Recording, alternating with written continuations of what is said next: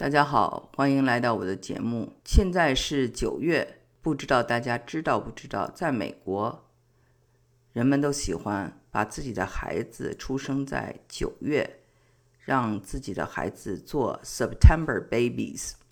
September babies 就是九月的宝宝。那么，据调查呀，美国九月份出生的孩子是最多的。那么呢，我有三个孩子，其中两个孩子也是九月的宝宝，一个是十月的宝宝。但是呢，我生孩子是没有计划的，没有说哦，今年一定要生个孩子，啊，这时候一定要怀孕，就是一切都是偶然。而且我也不知道，至少当时也不知道为什么美国人想要九月的宝宝。后来呢，就跟大家聊天才知道，是因为呢。九月一号是一个节点儿，如果你的孩子在九月一号以前出生的，那么你就上上一年级；是九月一号以后出生的呢，就要上下一个年级。那么呢，九月出生的孩子在班里就算大孩子，在学习呀或者是在体育方面呢，就占有一定的优势，这样长大呢也比较自信。所以呢。美国人都希望他们的孩子呢，在班里呢是算岁数大的，这样呢也对培养他们的领导力有一定的帮助。其实啊，关于九月一号是个节点儿，我记得在中国也有这样的类似的政策。像我小的时候，我们在北京是要七岁才可以上小学，那么七岁是也是指九月一号，你有没有到七岁？但是呢，我上了大学以后呢，就发现我的同学呢，他们在不同的省份，有的能够比我小两岁。我当时就觉得哇，那真的是很占便宜啊！他们可以这么早就上学，还可以这么早的毕业，跟我岁数不一样大，却学到了跟我同样的知识。而且呢，我们可能都听过一些革命故事。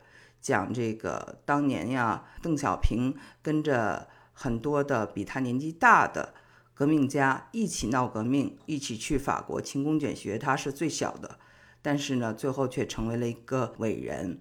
我们的文化里，大家都希望跟个老大姐呀、老大哥呀在一块儿学东西，觉得呢自己能够跟着别人是，嗯，我们的一种运气。我们当时呢，并没有感觉到说在班上岁数大是一个优势，反而呢，在班上的岁数大的呢是这个，有时候是留级的，他们抬不起头啊等等，个子比较高的，甚至被叫做傻大个儿。班上就是年纪比较小的，也好像没有受到什么欺负。所以呢，我在我的这个大儿子上学的时候，当时是在苏州。又是一个私立学校，我们就提前让他入学了。虽然他是九月以后出生的，但是让他去上了前一年。他后来又转到了北京，在北京呢，那又比同学小。北京的同学个子又比较高大，是北方。之后呢，当然到了美国，我们就遇到了这个九月一号这个坎儿。当时的老师呢，就建议说呢，他再重上一遍四年级。因为呢，他呢，一个是岁数比较小，如果呢要想上高一年级，需要通过考试完成跳级才能够进入五年级。啊，学校就建议说，孩子刚到美国，可能还有一定的文化差异，还有语言需要提高，建议他呢就不要去跳级，所以呢，他就又重上了一遍四年级。重上了一遍四年级，就让他从以前在国内是班上最小的，到了美国呢，就变成了班上最大的之一吧，也不是最大的，因为我之前说过哈，有很多的美国人喜欢把孩子生在九月，所以呢，九月出生的这个班上的同学还是很多的。后来呢，我就问我的儿子，我说你在班上做过最小的。也现在做比较大的，更喜欢哪一种体验？他说在班里当老大比较好，这样呢感觉更加的自信。其实啊，在孩子小的时候，岁数差一点点，差距就很大。因此呢，稍微大一点点优势是有的，这个呢可以看得出来。那么美国有各种的这报告啊、研究啊，就说九月份的孩子啊，学习成绩更好啊，更聪明啊，体育能力也更强啊。我想呢，呃，这就是一个滚雪球效应。开始你很自信，你做出了一定的成绩，你就相信自己，因此在这方面就越做越强。那么美国呢是一个崇尚力的国家啊，整个西方是一个崇尚力的国家。这个力啊就是力量的意思，power 哈。那么呢对这个身体的这种崇拜和力量的崇拜，我们在看到这种古希腊的雕像的时候就可以明白，西方人为什么会追求力量。这个呢，尼采有非常好的论述啊，他管这种叫做 will to power。人们呢，在本质上都是喜欢追求力量的，追求强大的。他追求以后呢，他就会释放。如果人们没有力量，失去力量呢，他就会更想追求得到这种力量。所以呢，这就是人性。我呢是比较扶老携幼，因此呢，对比较小的会特别的照顾。但是呢。啊，西方呢，我们看到，因为对这种力的崇拜，所以呢，个子大啊，年纪大，在班上呢就有这种心理的优势吧。那么我们知道啊，不管是在美国或者是在日本，大家都非常强调防止霸凌文化。什么叫做霸凌文化？就是呃，年纪大的欺负年纪小的，身体强壮的欺负身体瘦弱的。那么我就想再谈一谈，有很多人呢就跳级了。小的时候我们也知道有很多人跳级，或者是少年班呢，很小的时候就上大学了。呃，大家那个时候都很羡慕。那其实跳级是不是有一种拔苗助长的这种危险呢？嗯，我个人的经历呢，就是我确实遇到过两位十六岁就进入名校的跳过级的。